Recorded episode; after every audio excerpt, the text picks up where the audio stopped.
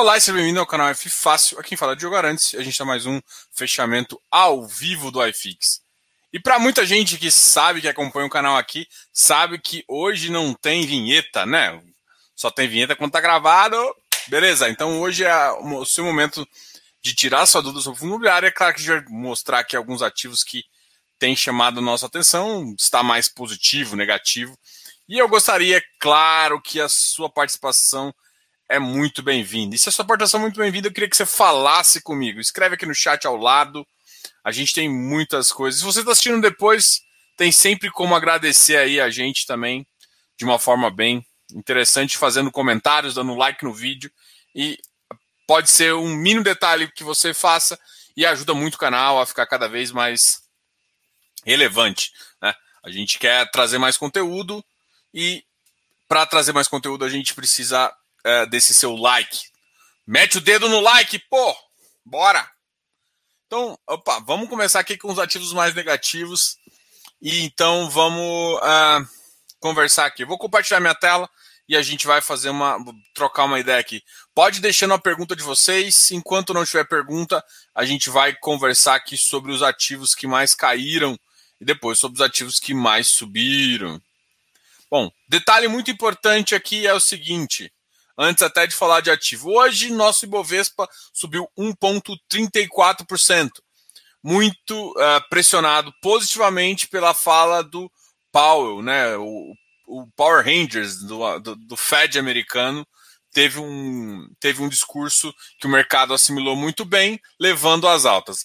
A, a maior alta foi da VEG, que, que teve um lucro bem positivo aí no mercado. Uh, a gente ainda sabe que os bancos também puxaram bastante o dólar cedeu, né?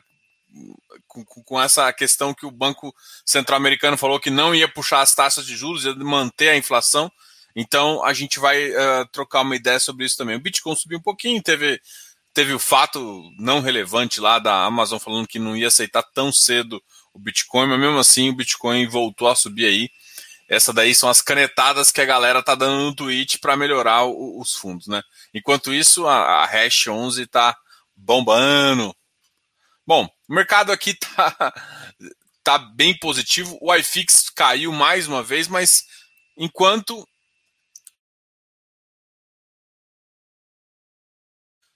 no momento ideal do mercado vai ter essa, essas variações assim, tá? Vamos, caramba. Se tiver alguma coisa, se tiver, não sei o que está acontecendo, acho que meu cabo está saindo aqui. Oh, beleza. Ixi, caiu minha, minha conexão, minha conexão caiu, aí volta. Que beleza, Diogo, que beleza. Rômulo aqui dizendo: enquanto o iFix cai, nós compramos mais. Bom, espero que todo mundo esteja assim. Vou responder uma pergunta aqui que é bem estratégica, até para a gente começar a falar um pouquinho de papel. Diogo, você poderia falar para que serve duration? Duration, elas ela serve para duas coisas. Uma, uma coisa que você não vai entender nada. Uma coisa é para análise de sensibilidade e variação de taxa. Complexo, né? Basicamente é o seguinte: devido ao tamanho do duration do papel, você consegue definir é, a, a, do tamanho do duration, você consegue medir mais ou menos a sensibilidade que ele vai estar tá em, em, uma variação, tá? Bom, isso é meio, meio complexo. Mas Vamos falar de uma forma num português mais claro e também de uma num formato que você vai entender. Duration é análise de sensibilidade, mas ele serve também para te dizer mais ou menos o seguinte: ele te dá um indício de uma, uma, de uma média ponderada. Não sei se você já viu os, os fundos imobiliários, é, os fundos imobiliários não, os tesouro direto, tem dois tipos de tesouro direto. Tem o tesouro direto que paga semestralmente e no final devolve parte, e tem um, um tesouro direto que você paga, você investe e só no final ele te devolve tudo no final do contrato.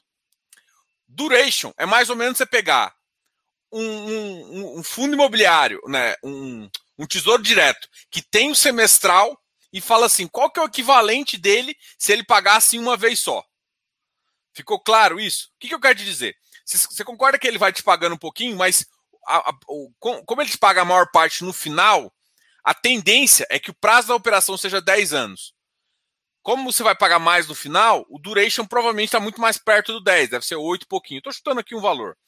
Se você começa a pagar mais no começo e menos no final, o duration vai mais próximo desse pagamento aqui de. Então você tem, pode ter um duration aí de 2.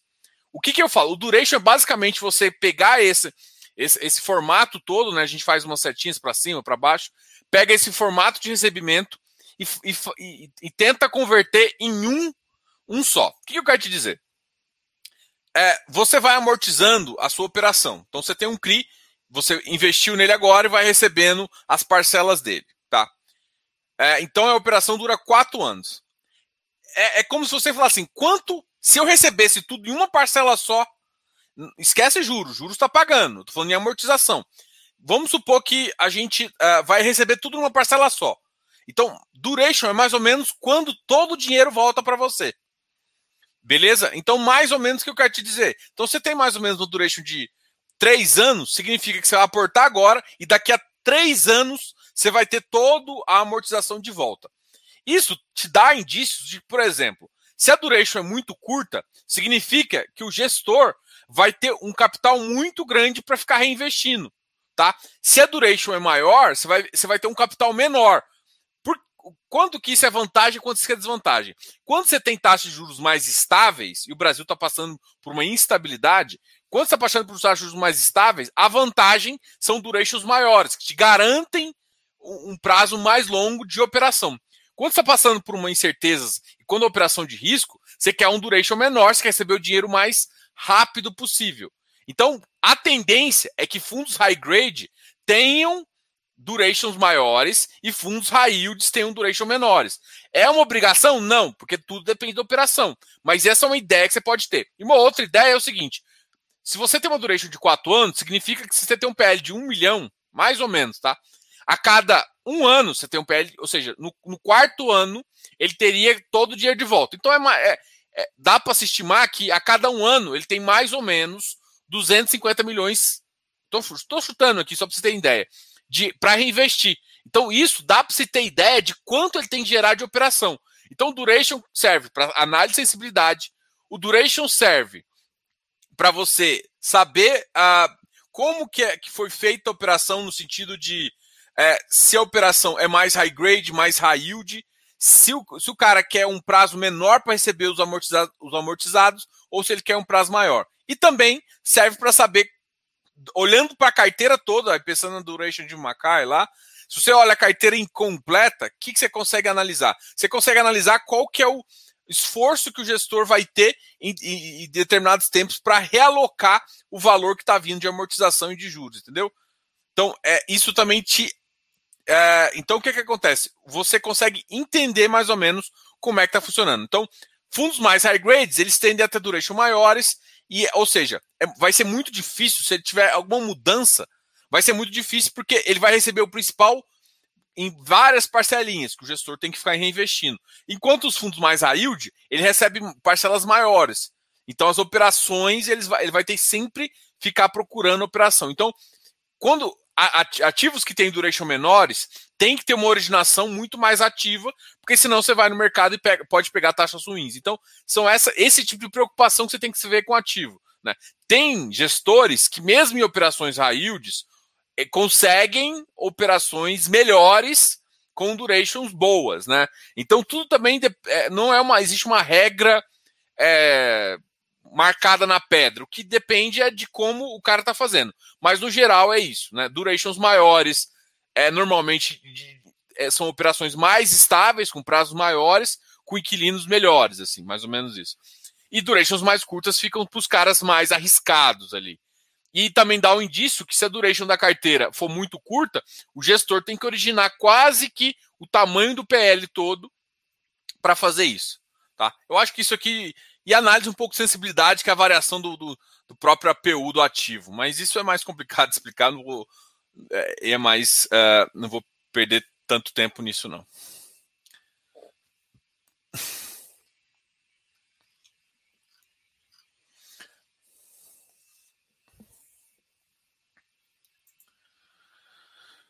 Olha, valeu, valeu, Alexandre Graff. Boa noite, Júlio César. Diogão, Rect tem solução? Cara, tem. o, o, que, o que, que acontece? O Rect é um ativo seguinte: tem uma gestão boa, ele faz umas alavancagens assim bem altas. A grande questão é o seguinte: eu não gosto da estratégia dele, mas uh, é um ativo que é o seguinte: vamos supor que você tem um portfólio médio para ruim aqui. Não vou dizer, não estou falando que o Rect exatamente tem isso, mas vamos supor que você tem um portfólio. Você concorda que quanto melhor for as suas compras, mais você está melhorando o seu portfólio? A grande questão é o seguinte: vamos supor que você tem 800 milhões de um PL médio. Para você melhorar esse PL, ruim, vamos dizer ruim, né? Vamos supor que você tem 800 milhões de PL ruim. Para você deixar um PL médio para bom, você tem que comprar no mínimo 800 milhões de PL bom. O que eu quero te dizer com isso? O Rect é um cara que é um ativo uh, que tem uma característica. Eles foram para Brasília, foram para Santos, estão muito em Barueri. Não que isso seja ruim, mas na estratégia do momento agora é mais complicado. E eles estão agora entrando na, na, na, na lá, que é, para mim é uma boa região, vai crescer bastante. O que eu quero te falar? Isso está melhorando o fundo. Só que a proporção que isso está melhorando, do, do ponto de vista de estratégia região, vai demorar. É isso que eu estou falando. E precisa de um capital muito grande para pegar ele, tornar um prime em termos de localização. Então o objetivo dele não vai ser tornar um prime, mas sim vai ser um mistão. Vai ter ativos bons com ativos médios, com ativos com localização piores. E é essa a estratégia que você tem que aceitar. Então tem solução? Ele tem melhorado o portfólio. Mas como ele já era um portfólio muito grande, ele cresceu bem ali, exposto a, a, a Santos, a Barueri principalmente, e alguns tipos de ativo, vai ser difícil ele concentrar ali em São Paulo ou em regiões melhores. Então, tem solução? Tem, claro, só que você precisa de investir mais dinheiro. A grande questão é o seguinte: a gente tem notado também que, tipo, ah, que uh, até saiu na Colliers, eu conversei isso com o Danilo ontem, e, e, e assim, a absorção do mercado está começando a responder. Ainda tem uma vacância elevada, mas algumas áreas já, já estão começando a absorver. Isso pode ser um indício de que umas outras regiões podem, podem melhorar. Então, tipo, o Rect, ele vai depender, ele foi uma estratégia mais voltada para ativos uh, high yield, vamos dizer assim, né? A, a, ativos de boa qualidade, mas em localizações secundárias. Esse tipo de ativo, ele tem o seu atrativo, só que assim, o mercado todo tem que melhorar para depois ele melhorar. Então, assim, a gente já vê alguma coisa ah, melhorando, então, assim, é possível que ele melhore. Então, assim, tem solução? Tudo na vida tem solução, né? Como diria minha mãe, tudo na vida tem solução, só não tem solução para a morte, né? Mas, assim, a grande questão é quanto de dinheiro o fundo vai precisar para melhorar a qualidade do portfólio, quando que eles vão conseguir desovar os, os, as desovas que eles receberam, né? Que os ativos não que a tese inicial fosse ruim, mas a tese inicial era para o mercado pré-pandemia. Pós-pandemia mudou. Então tem um trabalho aí que a gestão tem que fazer para melhorar. Então solução tem. A solução pode demorar tempo e você tem que saber se está disposto a ficar no ativo para fazer. O, o Moise é um cara de mercado há muito tempo e ele consegue convencer muita gente de que isso é importante. Até a gente vai trocar uma ideia com ele. Não sei se exatamente vai ele, mas a gente vai Alguém me pediu para falar com o pessoal do Helg, eu vou falar com o Marcelo e provavelmente ele vai vir, tá? Eu, eu não sei se ele, o Moisés vai participar, não vai participar, mas é, de qualquer forma é, é uma visão que tem, sim, cara, tudo sem solução.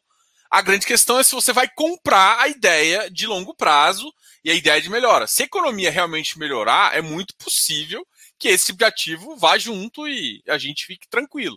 Mas você tem que entender qual que é a tese, né? O problema todo não está com o ativo. O ativo tinha aquela tese. No momento que você viu macroeconomicamente que não. Assim, gente, eu vou falar, por exemplo. Eu não gosto muito de falar, eu entrei, eu saí e tal, mas eu vou falar. É, Rect é um ativo que eu tinha.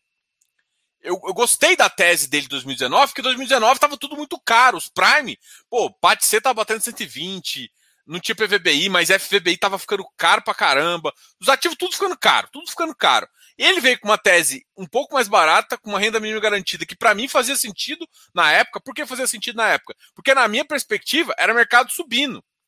O que aconteceu foi um Covid no meio. O que, que aconteceu macroeconomicamente falando, macroeconomicamente falando? Cara, a, a, curva de subida do mercado de escritórios, que ia ser 2020, 2021 já decolando, foi lá para baixo. Teve, uma, teve um retrocesso, vamos dizer assim. Então, o que eu quero dizer? Nesse momento que eu avaliei isso, não fazia sentido para mim a, a tese. É isso. Então, o ativo deixou de ficar ruim? Não, eu sabia da tese dele, eu conhecia, só que na minha cabeça, com a minha estratégia, deixou de fazer sentido. Então, o que, o, que você tem que entender não é se o fundo é bom ou ruim. Ele é bom ou ruim para a sua estratégia e se você concorda. Por exemplo, se você achar, diferente de mim, e, e o bom do mercado é que acontece isso, que a tese dele, em vez de eu, eu acho que volta em dois anos, dois anos e meio, às vezes três. Se você acha que volta em um ano, compra. Eu gosto da tese, eu entendi a tese, vejo o risco e acho que volta em tanto tempo. Acho que ele tem uma boa gestão, acho que vai melhorar a vacância, acho que não vai ter problema ali, não vai ter problema aqui, e a tese está boa. E aí você compra. A questão é que tem que tomar muito cuidado, tem solução de, de tipo assim, nossa, é, o fundo tá ruim. Não é, o fundo tem uma estratégia clara.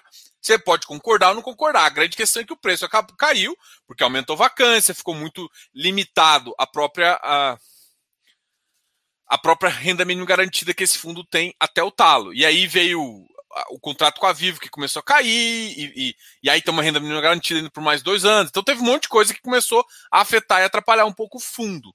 Mas é um fundo que, pô, faz todo sentido para a estratégia de quem quer. Eu, na minha visão, hoje eu tenho falado e tem sido bem claro que eu, eu opto por uma estratégia um pouco mais prime, né? Mas assim, ah, o, o fundo ficou ruim? Não, o fundo tem uma estratégia que não adequa com a minha. Entendeu a diferença? Então, assim, solução tem e a grande questão não é. Todo mundo me pergunta, Diogo, qual que é o ativo mais descontado? Aí eu falo, cara, para que você quer saber? Eu te falo que, por exemplo, um dos que eu acho que está mais descontado é o RBCO, que tem, que é um ativo da, da RB Capital. Eu acho o ativo interessante, só que a grande questão é a seguinte: quando que ele vai voltar para um patamar X. Aí que eu tô pensando, tô pensando, ah, ganho de capital. Quanto que ele vai voltar para VP? Todo mundo quer saber isso. Aí se eu te falar que volta em 10 anos, pode não valer a pena. Então, não é o mais descontado que importa. É o mais descontado em menor tempo. Isso vai te dar uma tiro mais elevada. Isso vai te dar. Porque o que importa é o dinheiro no tempo. Não interessa você voltar em 20%, porque senão você está perdendo para inflação. É isso que eu estou querendo te dizer.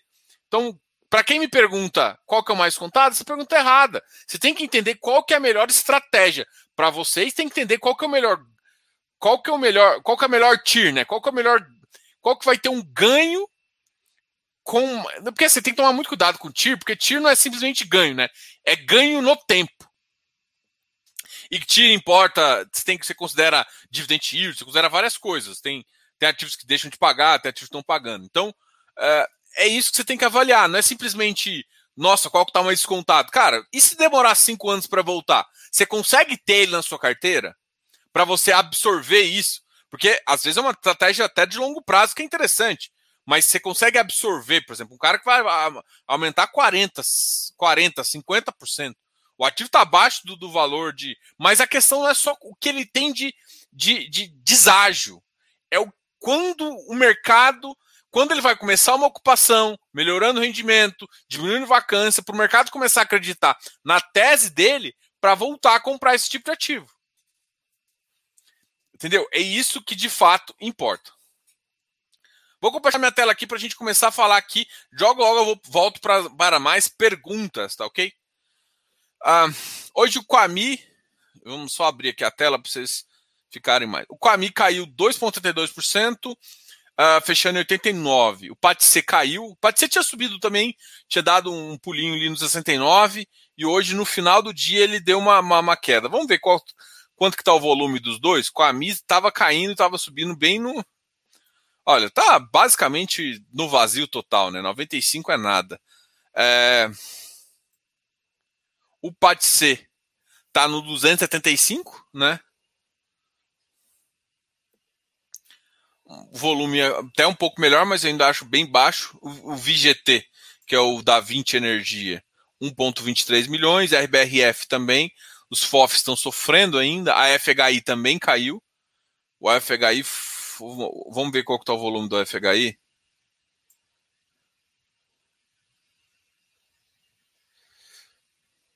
Quase um milhão, tá um bom volume bom, hein?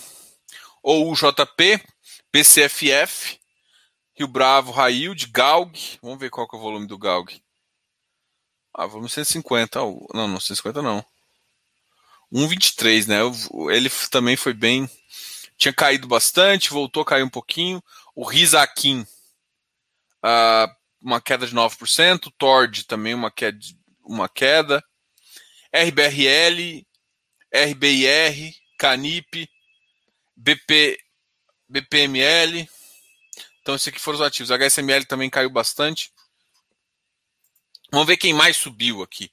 O Urca, o Urca, o mercado está muito animado ainda com o yield, né? Então, a, a referência aqui é muito mais yield. Está em emissão, o mercado está um pouco louco. Teoricamente, assim, quem comprou o ativo a cento e. Cento e quanto que ele comprou o ativo? O cara pagou 136, está com uma bela de uma oferta aqui. E, putz, o cara que comprou 136 está dobrando a posição no 117, com médio de 117. Que já é bem alto para esse tipo de ativo. O cara está comprando a 125, está comprando muito alto. E tem que lembrar que o GPM, apesar de dois, três, a commodity ter voltado a subir, mas o dólar hoje cedeu bastante, então dólar cedendo, commodity minério cedendo. E é muito possível que uh, esse, esse, esse, esse GPM caia.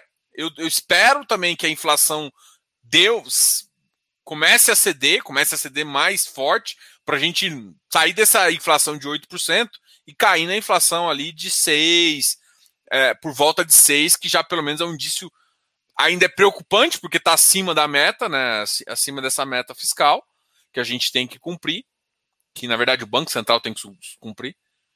Uh, o Arri foi um outro que subiu também, 1,42. Vamos ver o volume do Arri. O Arri vai logo, logo a 127 mil, é um volume pequeno.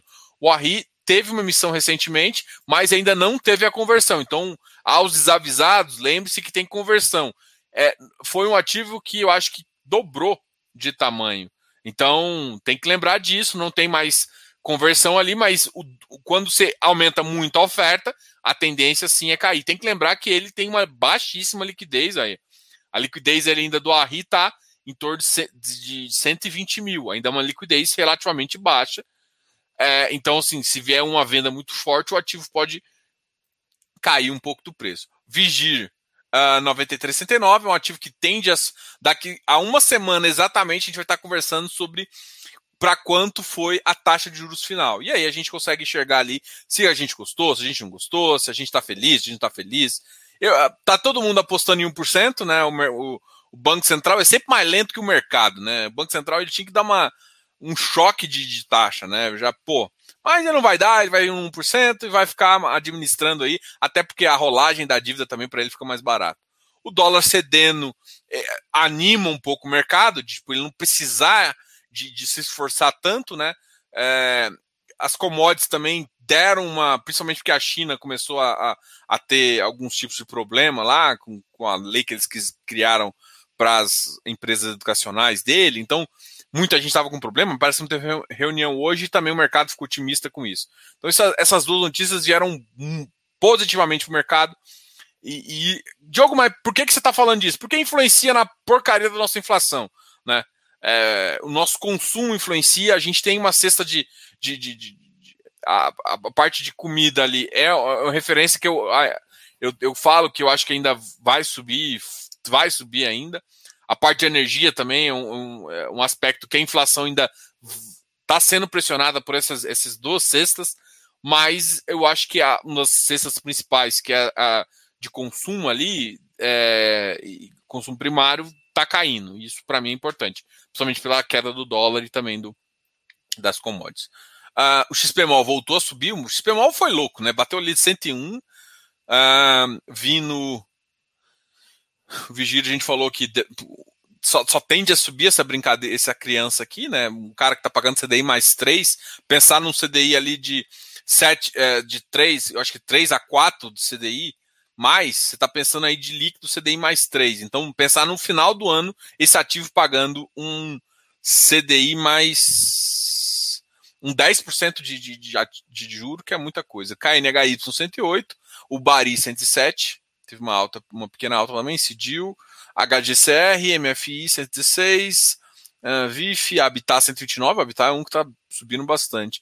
E o Habitat teve um relatório bem polêmico lá, né? Falando um pouquinho das, da Operação Buena Vista, que foi liquidada. E se for olhar na, na, na carteira do, do, do DEVA, é, os ativos realmente foram liquidados. Agora tem que ver se a nova operação, que vai vir com uma taxa menor, vai ser comprada também por os ativos ali família e tal, enfim, tem que, a gente tem que observar como é que vai ser feito isso, tá? Eu acho que até tem uma pergunta aqui embaixo para comentar um pouquinho sobre isso.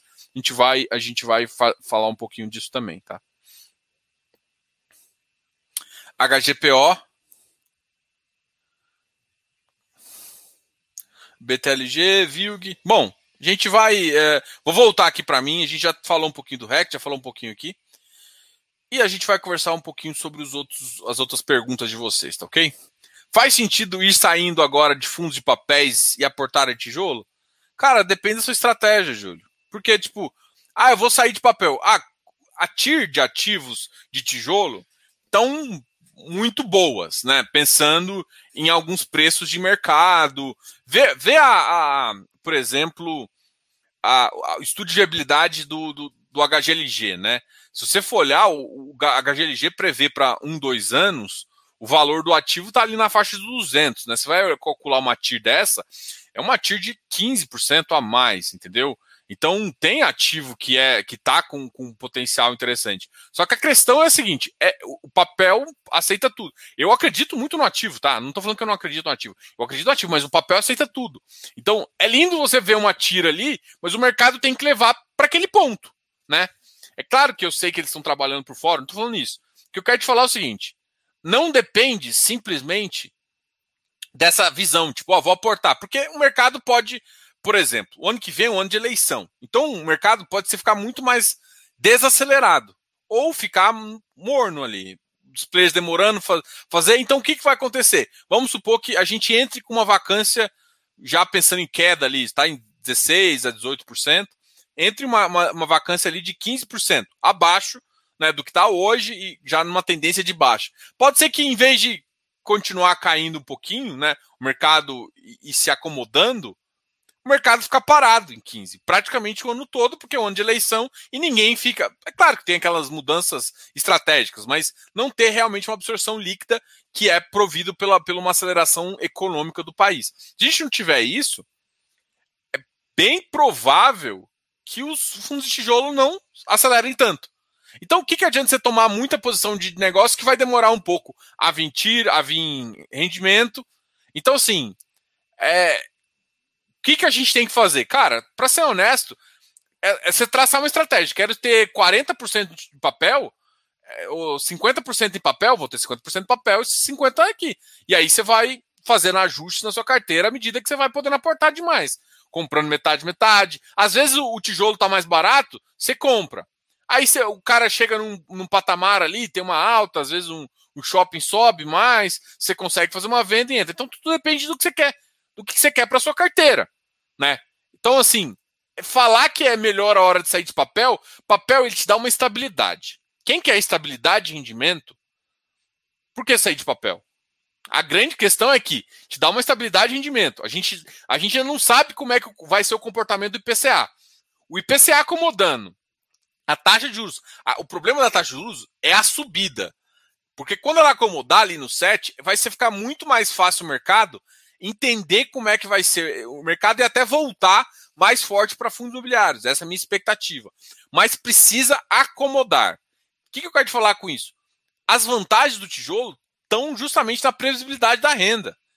E, e de você, é, porque você tem essa previsibilidade, muita gente está topando esse risco.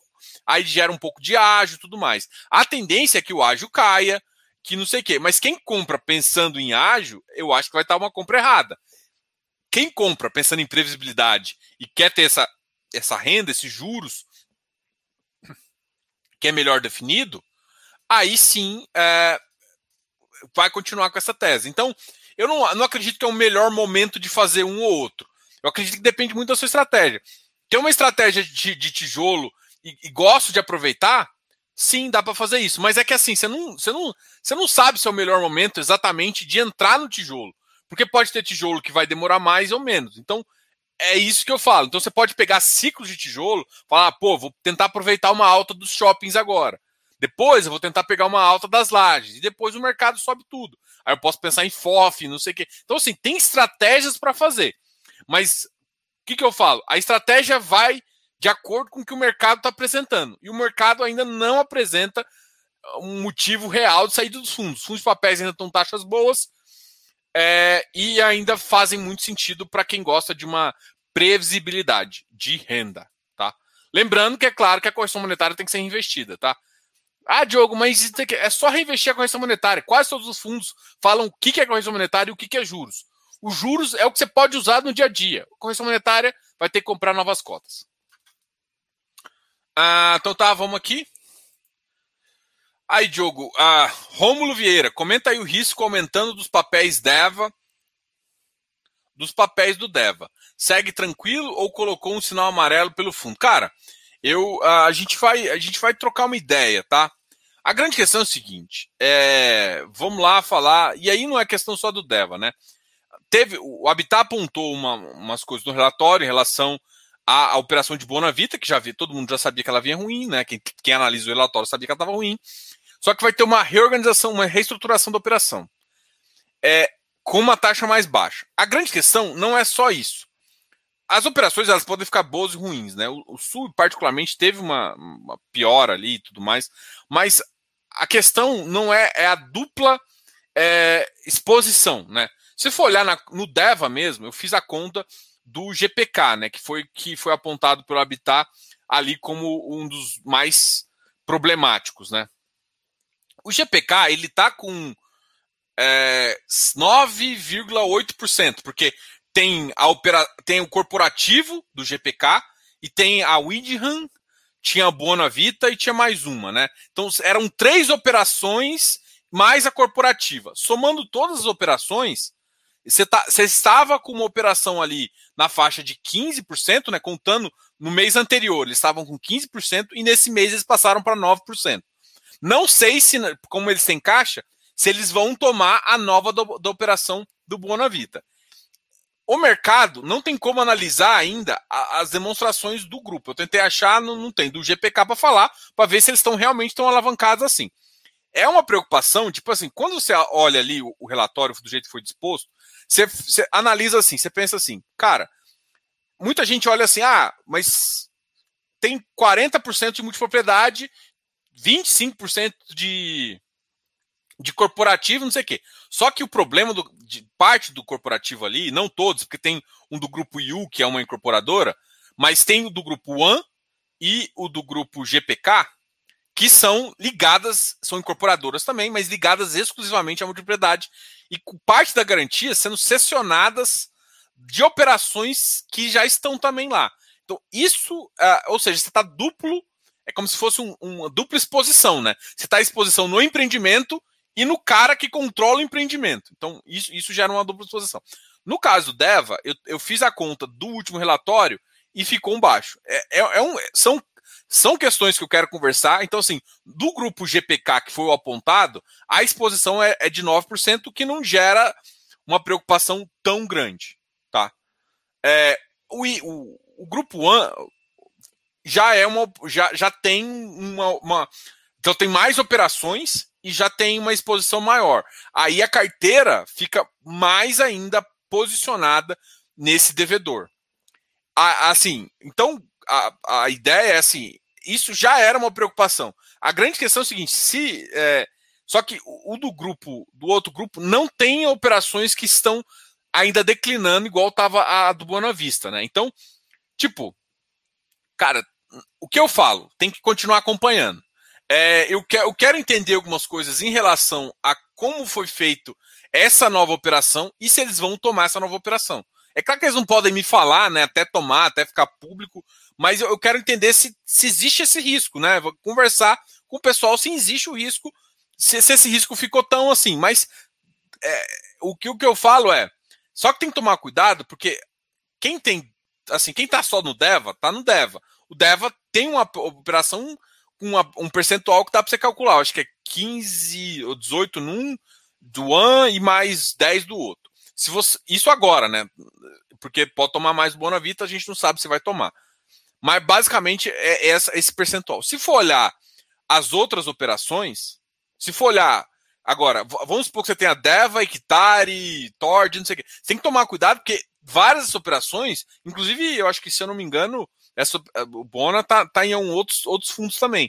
Então tem que tomar cuidado se em outros fundos que você tem, você não está exposto também. É isso que você tem que analisar, porque, tipo, beleza, a questão não é do Deva. O, o Deva, de certa forma, está controlado, mas eu, eu, ainda quero entender como funciona melhor, né? Como é que está uh, esse nível de exposição dos grupos, né? E aí tipo, foi apontado do GPK, mas eu falei, cara, vamos aproveitar e já fazer uma, uma visão genérica aqui do que está acontecendo. Eu não, não acho que, que é motivo para alarde, do ponto de vista assim, cara, sai vendendo, não, não, nunca faria isso. É, mas é um, é um, motivo de chegar e falar assim, cara, vamos abrir a carteira aqui, ver o grupo, ver o que está acontecendo, e, e, e, se, e, se, várias operações começarem desse mesmo grupo começar, gera uma preocupação maior. É isso. É, é tipo, vamos ficar um pouco conversando, entendendo, e realmente, porque assim, o problema é que a maioria dos, das, dos ativos corporativos ele tem um rating do grupo. E outra coisa, o, o, as demonstrações, as coisas são públicas. Eu não achei público. Pode ser que tenha, eu não tenha achado, tá? Mas hoje eu estava tentando, estava procurando justamente isso para ver se, se, se, se, essas afirmações.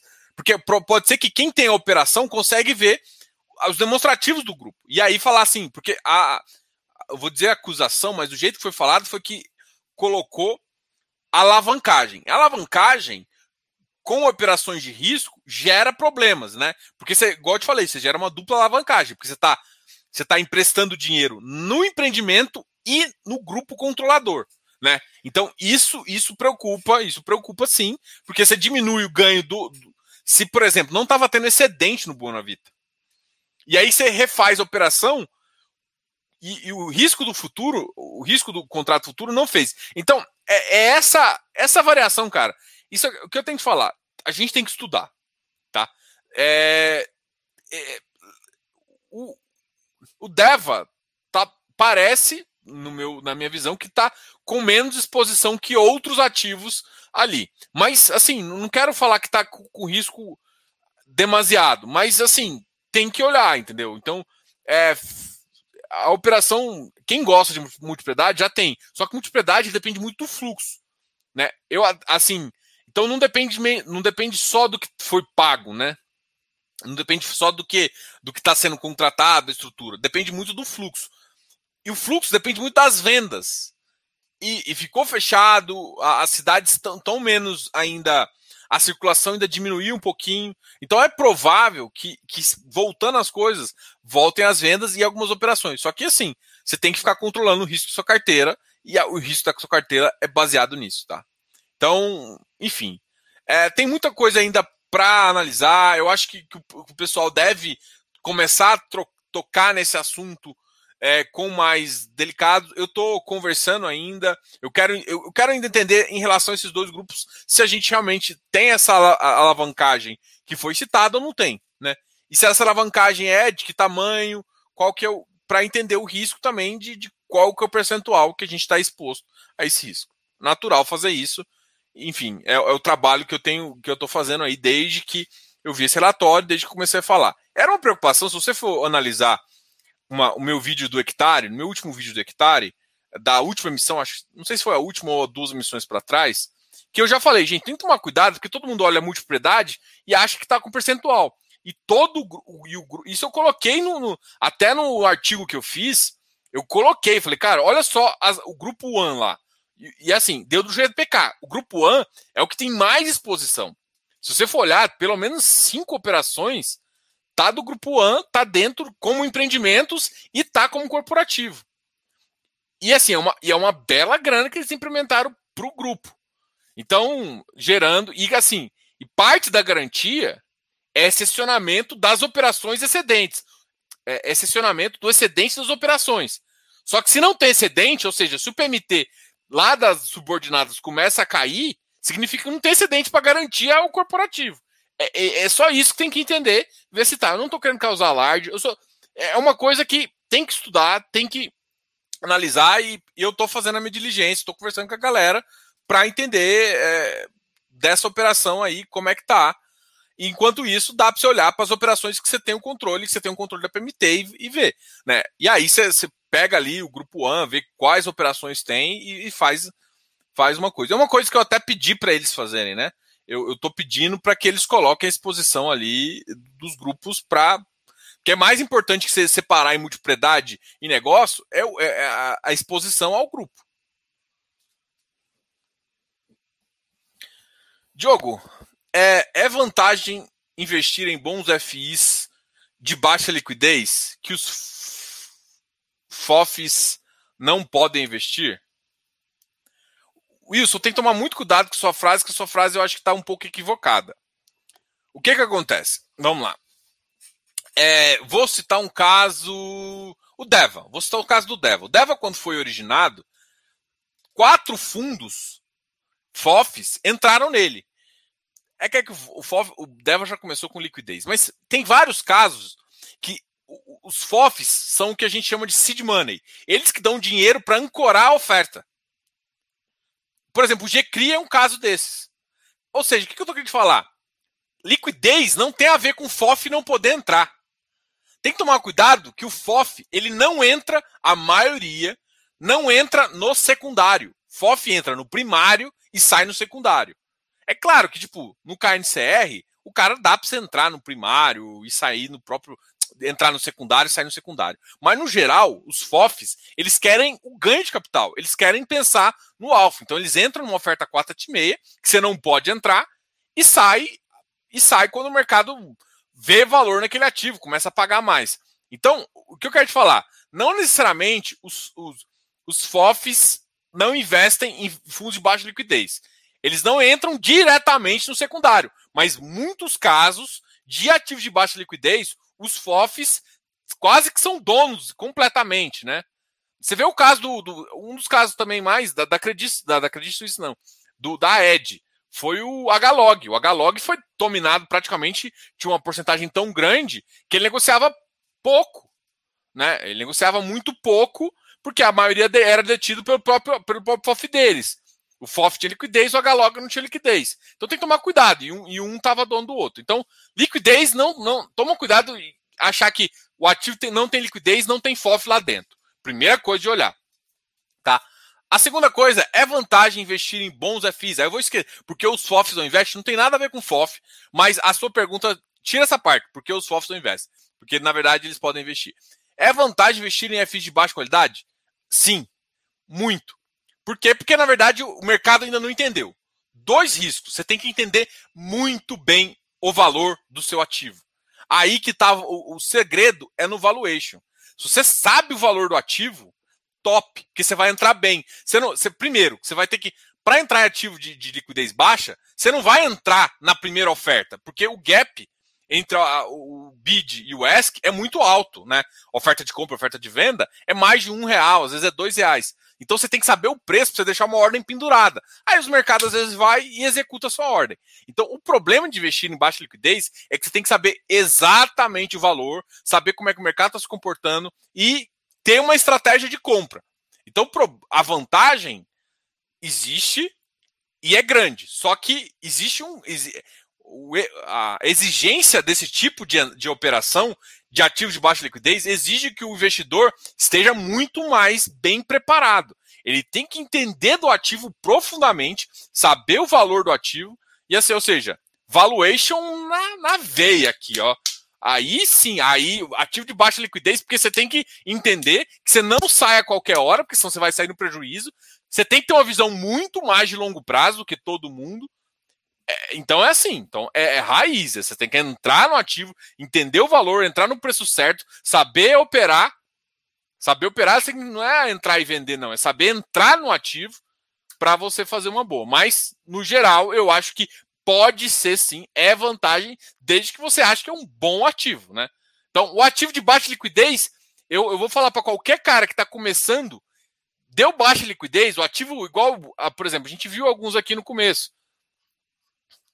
Falando, até o Urca não, mas o Arri tem um pouquinho baixa liquidez. Você vai olhando vários ativos com baixa liquidez, cara, evi, assim, você que não é experiente, que você não sabe precificar, você que não está pensando no longo prazo, não entra, porque você vai ter dor de cabeça. Porque você vai entrar pagando caro e vai sair vendendo barato. E aí seu prejuízo é muito maior do que um ativo com mais liquidez. Ativo de liquidez você perde também, mas você perde menos. Então, ativos de baixa liquidez você tem que, você tem que saber muito mais para entrar.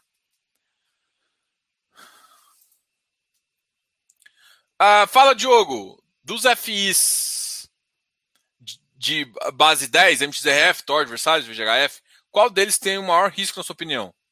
TORD, depois Versalhes, depois VGHF, MXRF por último. Essa é a sequência na minha cabeça. Diogão, continuo incomodado com o Habitat. Fale um pouco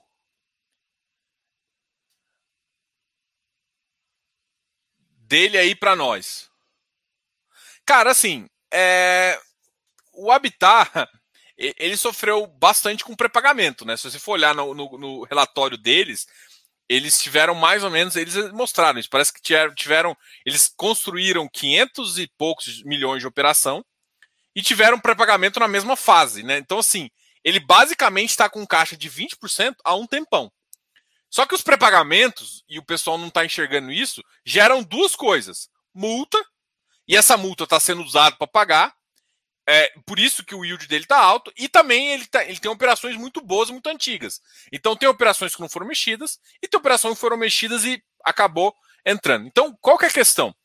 O ativo, ele, ele, ele, ele é um ativo interessante. O pessoal, uh, eu conversei lá com as meninas, é, a Camila, a Camila Almeida e a Ju Pedrosa.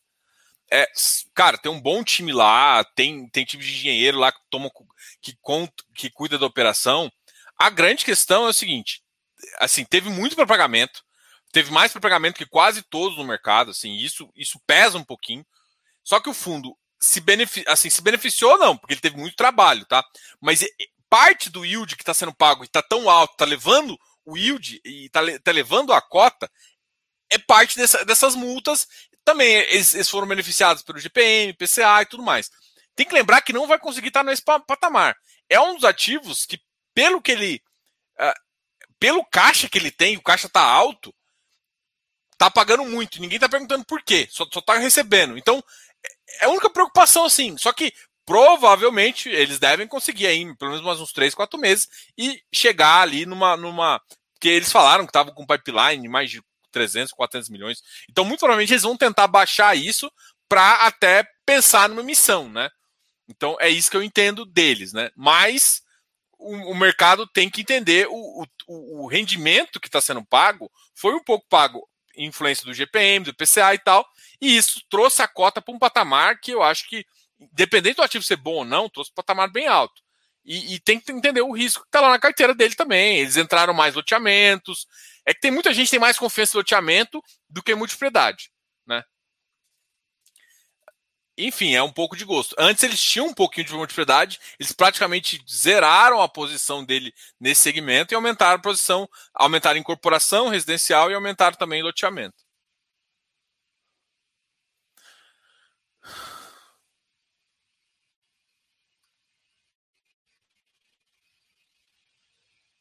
Pessoal, muito obrigado aí. Vai deixando o like, tá? Eu vou, eu vou, vou terminar a live de hoje por agora, tá ok?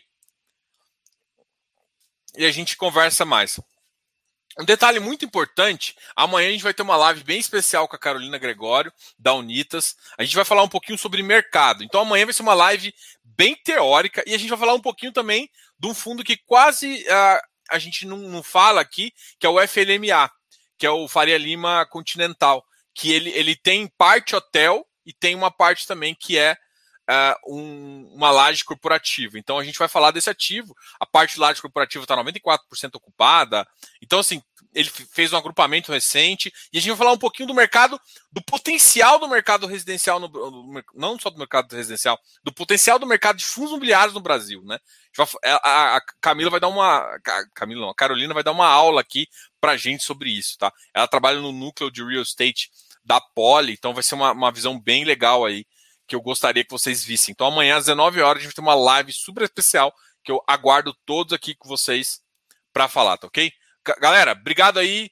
Vai deixando sua dúvida, faz comentário aqui embaixo também suas dúvidas. Eu sei que hoje acabei fazendo um pouco mais curta, mas eu vou ter que sair aqui. Beleza, galera? Muito obrigado a todos e até a próxima. Vai qualquer dúvida também? Fala lá no Instagram, fala lá no Telegram pra gente, manda e-mail.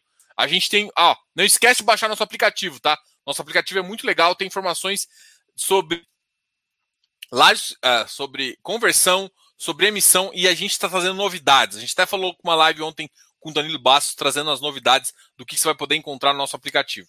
Mas baixa aqui, tá na descrição. Valeu, galera. Falou. Tchau, tchau. Fui.